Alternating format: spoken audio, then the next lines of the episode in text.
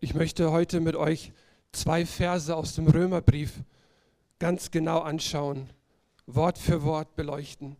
Aber ihr kennt es, jemand erzählt euch zwischen Tür und Angel eine Geschichte, ganz kurz und knapp, und ihr sagt, da muss es doch eine Vorgeschichte geben.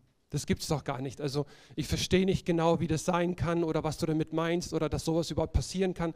Da muss es eine Vorgeschichte geben.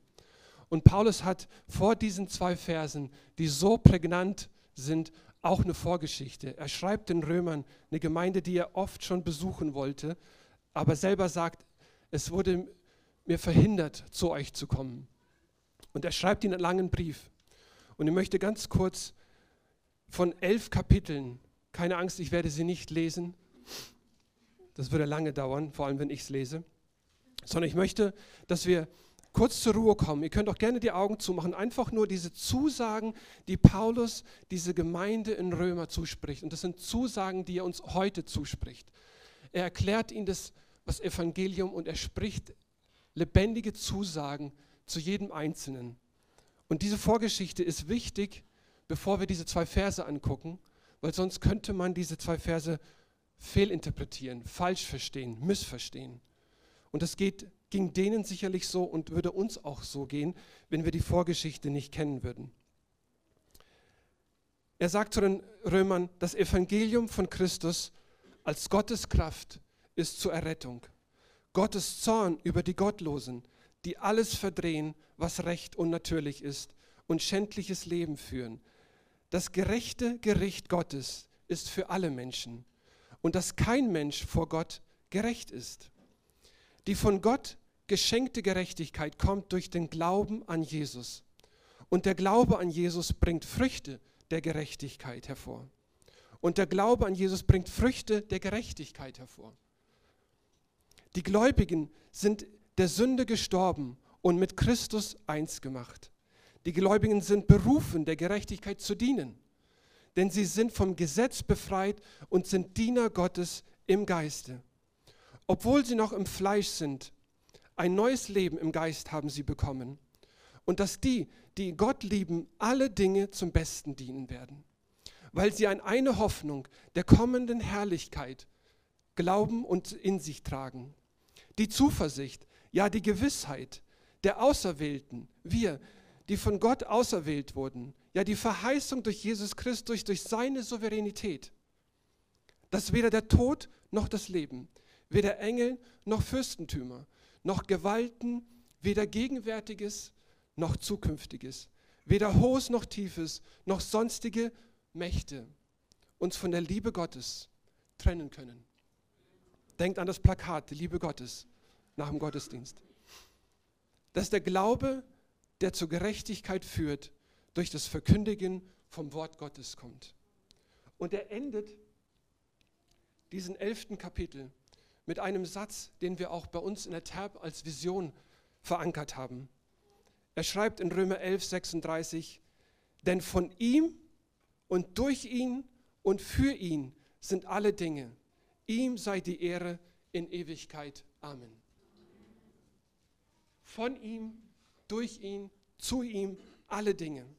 Und man könnte jetzt meinen, das ist so ein toller Brief, elf Kapitel, lang genug, den studieren wir jetzt hundertmal und er endet es mit so einem Satz und sagt Amen. Und damit ist es vorbei. Und es ist aber nicht vorbei. Er geht im Kapitel 12 los, Vers 1 und Vers 2. Er beginnt mit einem Satz und da ist ein Wort, das heißt nun. Er sagt, und nun, jetzt, jetzt geht es um euch.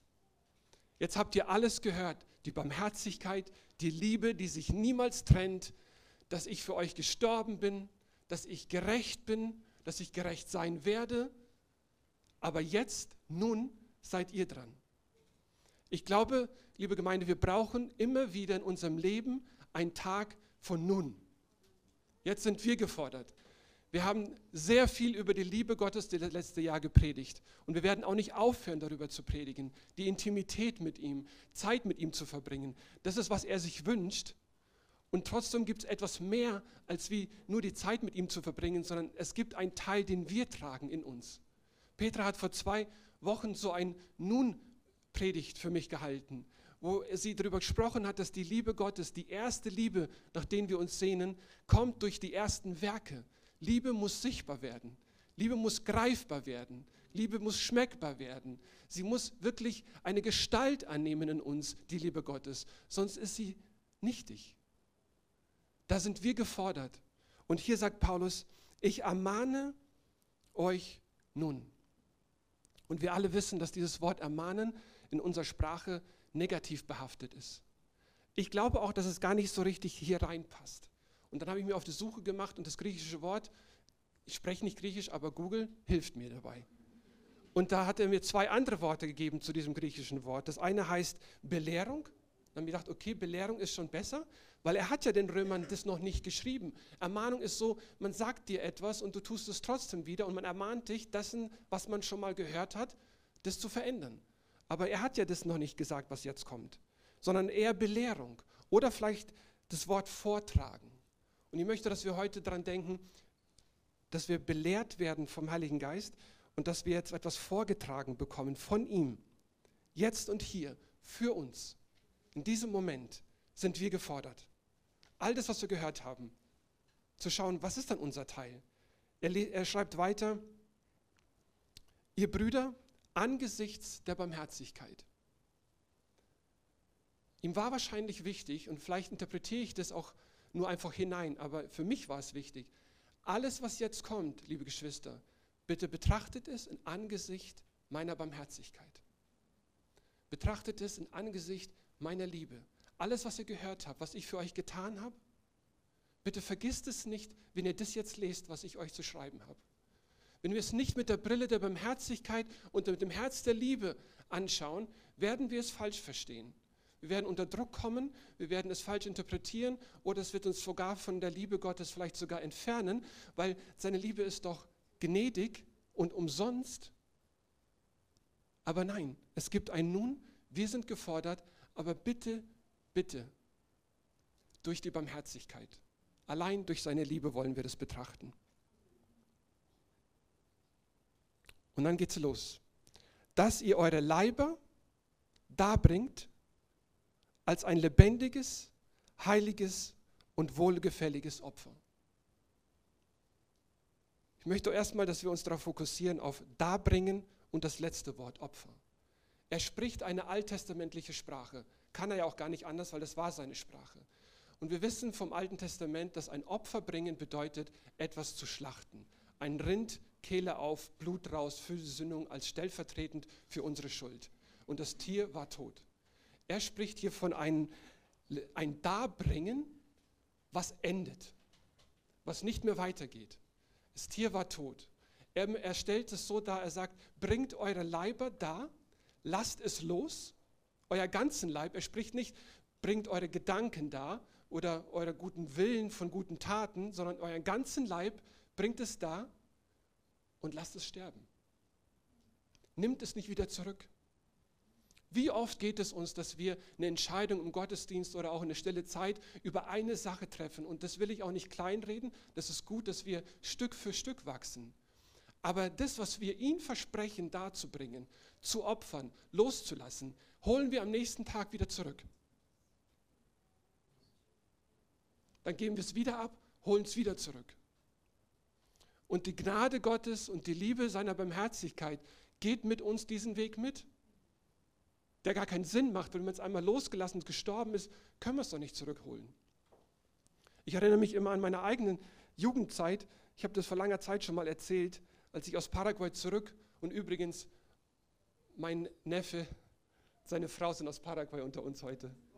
Willkommen. Willkommen. Da kam ich zurück und wurde fernsehsüchtig. Ich habe nur noch Fernseh glotzt. In Paraguay gab es keinen Fernseher und dann habe ich angefangen, Binge-Watching mal drei. Und ich habe das den Herrn, ich wusste, ich war Kind Gottes, ich wollte das nicht. Ich wollte nicht nur so viel gucken, ich wollte auch nicht all das gucken, was ich getan, was ich angeschaut habe und habe angefangen, Kabeln zu durchschneiden.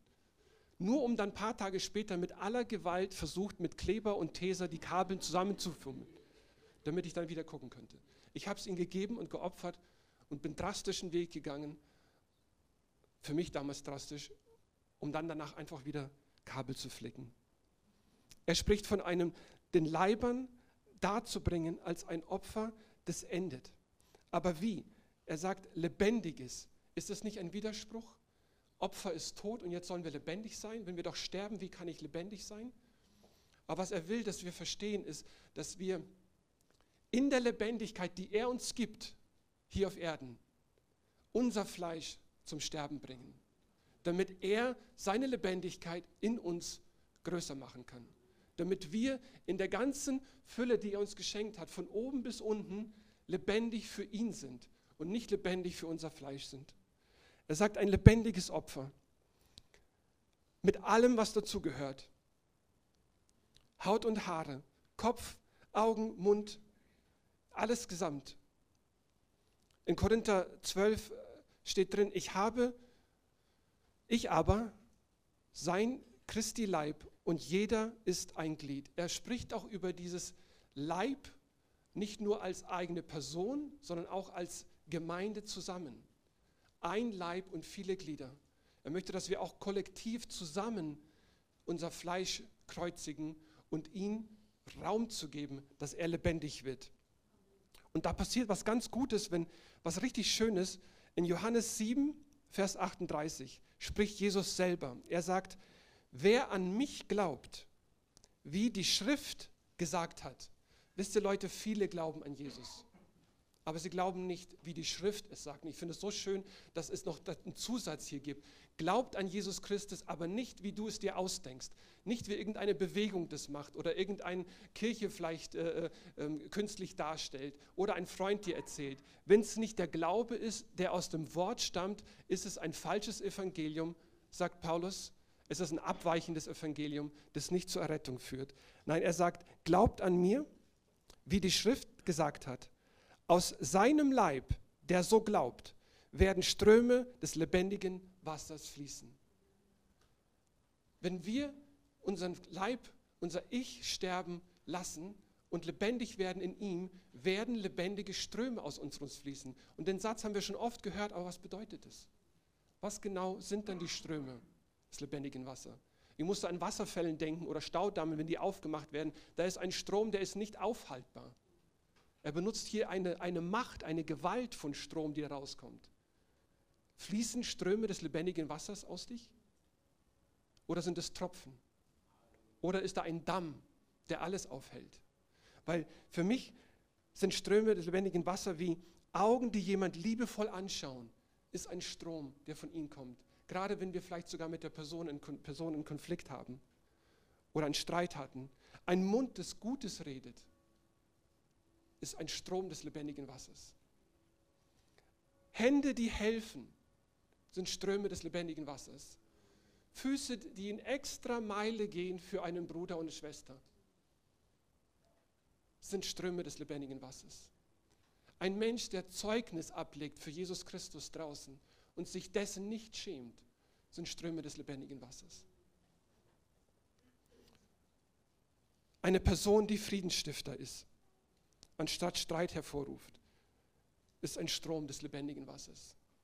Und all diese Dinge, die ich genannt habe, dafür gibt es jeden Tag, würde ich behaupten, eine Gelegenheit, das zu tun.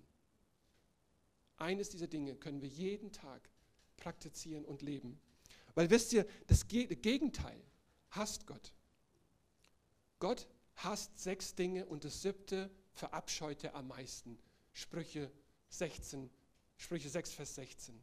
Und was sind es? Augen von Stolz, Zunge, die Falsches redet, ein Herz, das böse Pläne schmiedet, Hände, die einfach Blut vergießen, unschuldig, Füße, die dem Bösen nachlaufen, ein Mensch, der falsches Zeugnis ablegt und Lügen verbreitet und ein Bruder, der Zwietracht zwischen den anderen stiftet, anstatt Frieden. Das sagt König Salomon, hasst Gott. Er verabscheut es. Aber ein Mensch, der an ihn glaubt, wie das Wort es sagt, wird Ströme des lebendigen Wassers durch sich fließen. Und das führt uns zu dem Heiligen. Er sagt nicht nur lebendig, sondern ihr sollt ein heiliges Opfer bringen. In 1. Petrus 1, Vers 15 steht, sondern wie der, welcher euch berufen hat, heilig ist, so sollt auch ihr heilig sein in eurem ganzen Wandeln. Und hier kommt wieder diese Fülle von unserem ganzen Wandeln, unser ganzen Körper und alle Bereiche unseres Lebens. So wie er heilig ist, sollen wir heilig sein. Das heißt, dieses Anstreben nach Heiligkeit, dieses Verlangen nach Heiligkeit soll in unseren Herzen entbrennen, weil wir können null heilig werden. Genau im Gegenteil. Heilig ist etwas, was er uns schenkt, was er möglich macht. Und dann kommt das Dritte, und zwar, er sagt, ein lebendiges Opfer, ein heiliges Opfer und ein mir wohlgefälliges Opfer. Er setzt nochmal eins drauf, damit das Ja nicht verrutscht oder falsch verstanden wird. Es ist ein Opfer als Leben für Jesus Christus, ein lebendiges, heiliges und wohlhabendes, äh, wohlgefälliges Opfer. Und wie können wir Gott wohlgefallen? In 1. Johannes 3, 22 steht, weil wir seine Gebote halten und tun, was vor ihm wohlgefällig ist. Das ist ganz simpel. Er sagt auf der Zeile eigentlich, seid mir gehorsam. Seid mir gehorsam in dem, was im Wort steht. Tut es, was ich euch vorgebe zu tun. Ich werde euch die Kraft geben dazu, ich werde euch den Heiligen Geist geben, der wird euch in aller Wahrheit reinführen, damit ihr fähig seid, das zu tun, was ich euch auftrage zu tun. Das ist mein Wohlgefallen. Das ist, wenn eine Kirche in Summe gemeinsam seinen Willen erkennt und das tut und mit Freuden tut, das ist ein Wohlgeruch für unseren Herrn. Er sagt dann weiter, das ist euer vernünftiger Gottesdienst. Ich war vor einiger Zeit äh, in Amerika mit einem Mann äh, Abendessen und da sprachen wir über alle gesellschaftlich relevanten Themen, die man so als Männer sprechen kann die uns bewegen, stundenlang. Und wir kamen auch auf den Glauben. Er ist Katholik. Ich habe ihm von meinem Glauben erzählt, an Jesus, von der Terp erzählt. Er war sehr ähm, aufrichtig daran interessiert und wir haben uns lange unterhalten. Und im Auto ging es dann weiter. Und über die schweren Situationen in Amerika und die gesellschaftlichen verdrehten Normen, die alle auf den Kopf gestellt werden. Und irgendwann ähm, ging es darum, was sollten wir jetzt tun, habe ich dann gefragt. Was ist unsere Aufgabe? er sagt, da weißt du, Eddie, ich könnte nicht mal so über meinen Glauben mit meinen Kollegen in meiner Arbeit sprechen wie mit dir, weil ich müsste Angst haben, dass ich gefeuert werde. Und dann sagt er, weißt du, es muss was Großes passieren. Dann sage ich, Cola, was soll dann Großes passieren? Sagt er, es muss Feuer vom Himmel fallen. Und ich so, yes, Feuer vom Himmel. Und voller Frustration sagt er dann selber aus sich, sprudelt es raus, sagt er, wenn die Menschen doch endlich einfach nur hören würden, was Gott sagt und das tun würden, hätten wir die Probleme nicht. Er hat es in seiner Art verstanden, dass der Herr muss kommen und Einwirkung. Und er muss den Menschen beibringen, was es heißt, gehorsam zu sein. Und das scheint nicht so leicht zu sein. Paulus sagt, bringt euer Leiber mit allem, was dazugehört, als lebendiges, heiliges, mir gewohlgefälliges Opfer. Das ist der Gottesdienst, den ich von euch will. Er redet nicht von heute, hier, morgen, allein. Nicht, wir benutzen das Wort Gottesdienst einmal in der Woche für anderthalb Stunden. Er spricht von 24-7 Gottesdienst. 24-7 immer hinfort ihn anzubeten und lernen zu wollen, in seinem Willen zu gehen. Das ist, sein, das ist ein vernünftiger Gottesdienst. Und ich glaube, wir sehen uns alle danach zu lernen, ein, ein Leben als einen vernünftigen Gottesdienst zu haben, oder? Weil da kommt mehr. Vers 2. Eine Sache, die wir lassen sollen und eine, die wir tun sollen. Wunderschön aufgeteilt. Er sagt, und passt euch nicht diesem Weltlauf an. Passt euch nicht diesem Weltlauf an. Er spricht damals zu den Römern, zu der Zeit, dass es ein, eine ein System gab, Gemein äh, äh, Regierungen und so weiter und so fort. Und sie sollten sich dem nicht anpassen. Und das bedeutet, dass wir auch diesem Weltlauf, den wir heute erleben, uns nicht anpassen sollen. Lass uns nicht darüber denken, was früher war und darüber reden, was man nicht hätte tun sollen und nicht darüber, was in Zukunft vielleicht da.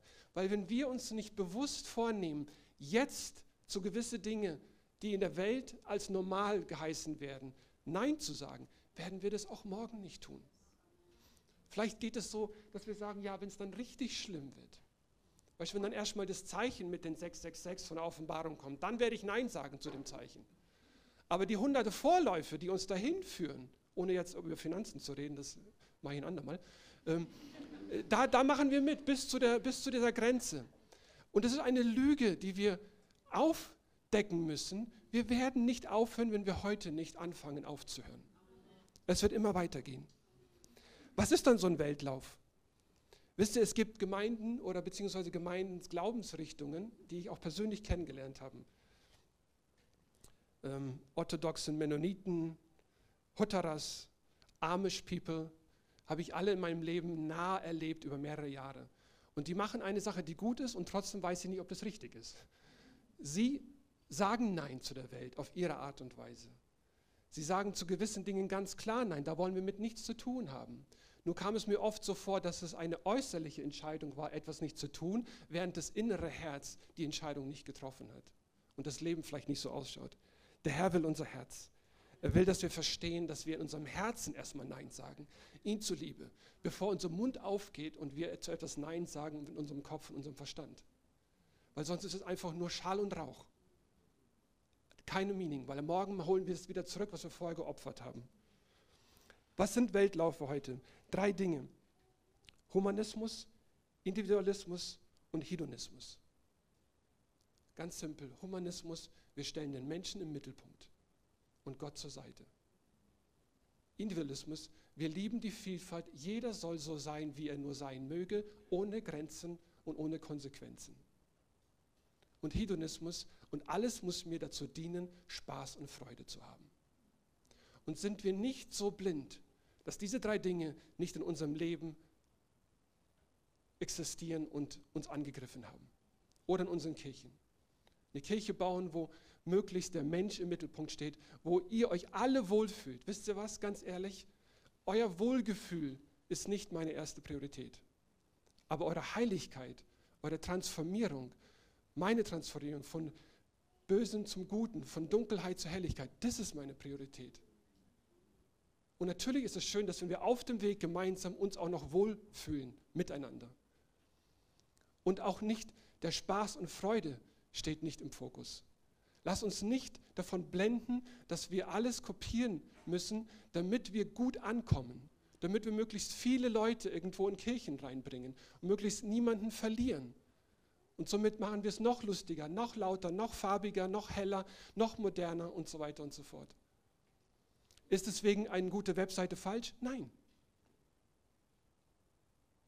Aber wenn unser Herz danach sehnt, sich diesen Fix zu holen, von dass ich heute hier brauche ich eine gute Begegnung mit jemandem, es muss mir gut gehen und ich muss erfüllt und freudig nach Hause gehen, weil es so lustig und toll war.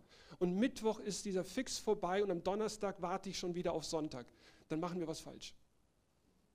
Das ist nicht, was der Herr von uns möchte. Und er sagt, passt euch nicht diesem Weltlauf an. Macht da nicht mit. Macht da nicht mit. Steigt aus. Wehrt euch dagegen mit Hand und Füße.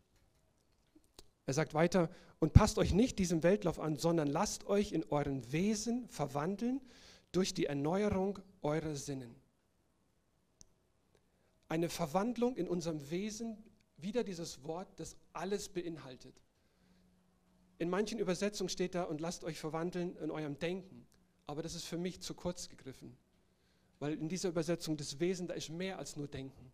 Wir können unser Denken umprogrammieren vielleicht. Aber wenn wir in unserer Wahrnehmung, unsere Gefühle, unser, unser wirklich unsere Einschätzung von Situationen und Umgebungen, die nicht auch umgewandelt wird, damit wir Dinge anders einschätzen, dann haben wir nur einen Teil der Verwandlung durchgeführt. Sondern wir müssen uns vom ganzen Wesen verwandeln lassen. Durch die Erneuerung eures, unserer Sinnen. Damit wir das, was wir gestern gedacht haben, vielleicht gut und richtig ist, von ihm überführt werden, zu verstehen, dass es doch nicht so war ist und nicht so gerecht ist und nicht so richtig ist und nicht so heilig ist, sondern dass es egoistisch ist, dass es auf mich bezogen ist, dieses Denken, wie ich reagiert habe, wie ich die Situation vielleicht beschrieben habe. Sondern er sagt, verwandelt, lasst euch verwandeln. Und da gehört dieses Wort lassen, es zulassen, dass wir verwandelt werden. Ich denke, erstmal müssen wir verstehen, ob wir überhaupt verwandelt werden müssen. Vielleicht denkst du ja, nee, es passt schon so, wie es ist, wie ich denke und wie ich Dinge wahrnehme. Traurig wäre es, wenn es so wäre. Weil mein Denken und mein Handeln ist noch lange nicht fertig verwandelt. Und es passt leider oftmals nicht. Öfter, als dass es passt. passt es nicht. Und da sagt, beginnt zu verstehen, dass ich es bin, Jesus Christus, durch die Kraft des Heiligen Geistes, der eure Sinne verwandelt, der eure Gefühle verwandelt, der eure Empfindungen verwandelt, der eure Einschätzung von Situationen verwandelt, damit ihr anders reagieren könnt bei der nächsten Mal. Und warum? Damit ihr prüfen könnt, was der gute und vollkommene, wohlgefällige Wille Gottes ist. In Philippa 1, Vers 9 schreibt er das zu der anderen Gemeinde. Es muss ihnen wohl wirklich wichtig gewesen sein, ähm, es immer wieder auch allen möglichen zu geben. Wenn wir Philippa 1, Vers 9 aufschlagen, um das bete ich, sagt Paulus, dass eure Liebe noch mehr und mehr überströme. Da kommt wieder dieser Strom, diese Kraft, die ihr meint, wirklich nicht überkleckern, nicht nur ein bisschen, sondern überströme in Erkenntnis und in allen Urteilsvermögen damit ihr prüfen könnt, worauf es ankommt. Ja, worauf kommt es dann an?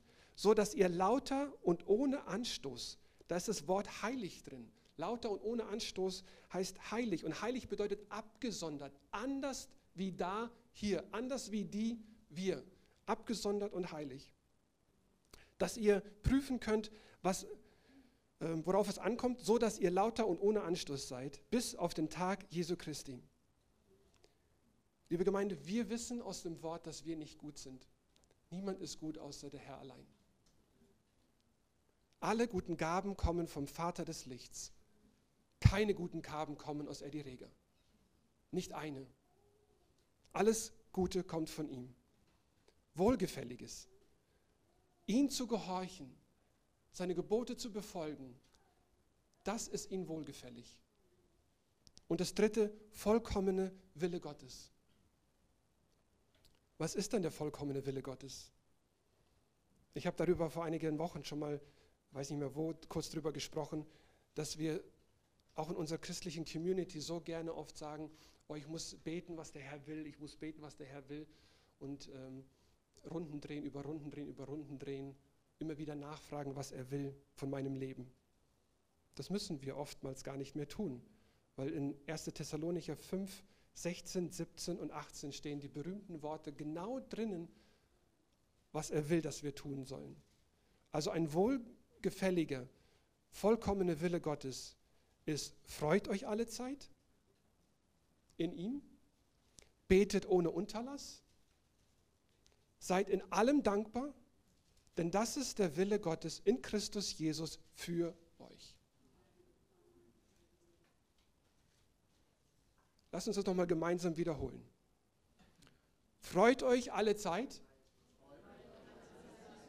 Betet ohne Unterlass. Seid in allem dankbar. Das ist der Wille Gottes in Christus Jesus für dich, für mich. Das war jetzt durcheinander, aber okay. Ich denke, wenn wir diesen einen Vers gemeinsam als Kirche dieses Jahr immer wieder proklamieren und aussprechen, nur diesen einen Vers, tun wir alles richtig, weil wir seinen Willen tun und uns gegenseitig dazu auch ermutigen. Ja, wir dürfen traurig sein, aber die Traurigkeit muss gehen in Jesu Namen. Ja, wir dürfen verletzt sein, aber die Verletzung muss gehen in Jesu Namen. Wir dürfen betrübt sein und sorgen mit uns vielleicht für eine Minute, so lange, wie wir es brauchen, um ihnen das zu geben, auch tragen. Aber da müssen wir es loslassen. Da muss die Sorge sterben. Da kann ich nicht morgen wieder kommen, die Sorge wieder einhaufen, wieder von vorne anfangen. Und das permanent im Gebet bleiben. Ihr wisst, wie es wichtig uns in der Tabgebet ist. Montagabendgebet, Mittwochabendgebet, stille äh, Kammergebet. Das ist sein Wille. Paulus macht es den Römern ganz klar. Er sagt, lass los, was fleischlich ist, lass es sterben, bring ein lebendiges Opfer, ein nachhaltiges Opfer, eins, wo du es von Herzen auch meinst, und zwar eins, was innere und äußere damit gemeint ist, meine Gefühle und mein Herz und meine Taten, meine Hände, meinen Kopf. Lasst uns heilig werden durch ihn, der heilig ist. Uns nicht von der Welt beeinflussen lassen, was fast unmöglich ist, das verstehe ich auch. Aber wenn du damit struggles Mach einen Cut. Mach einen Cut. Steig aus, was da draußen dich so fesselt. Ob Social Media ist oder irgendein falscher Freund oder Freunden, die eigentlich jedes Mal, wenn, wir uns, wenn du dich mit ihnen triffst, dich runterzieht, anstatt hochzieht. Handeln nicht wie die Welt, sondern wie Jesus Christus uns aufträgt. Bereit sein, unsere Sinne und unseren Verstand und unser Denken durch den Heiligen Geist erneuern zu lassen, damit wir prüfen können, jeden Tag aufs Neue, worauf es ankommt. Jeden Tag, was ist für dir, Herr, richtig und was ist falsch. Und er endet, beziehungsweise endet nicht, sondern ich ende mit einem Vers aus Römer 12, 11. Im Eifer lasst nicht nach.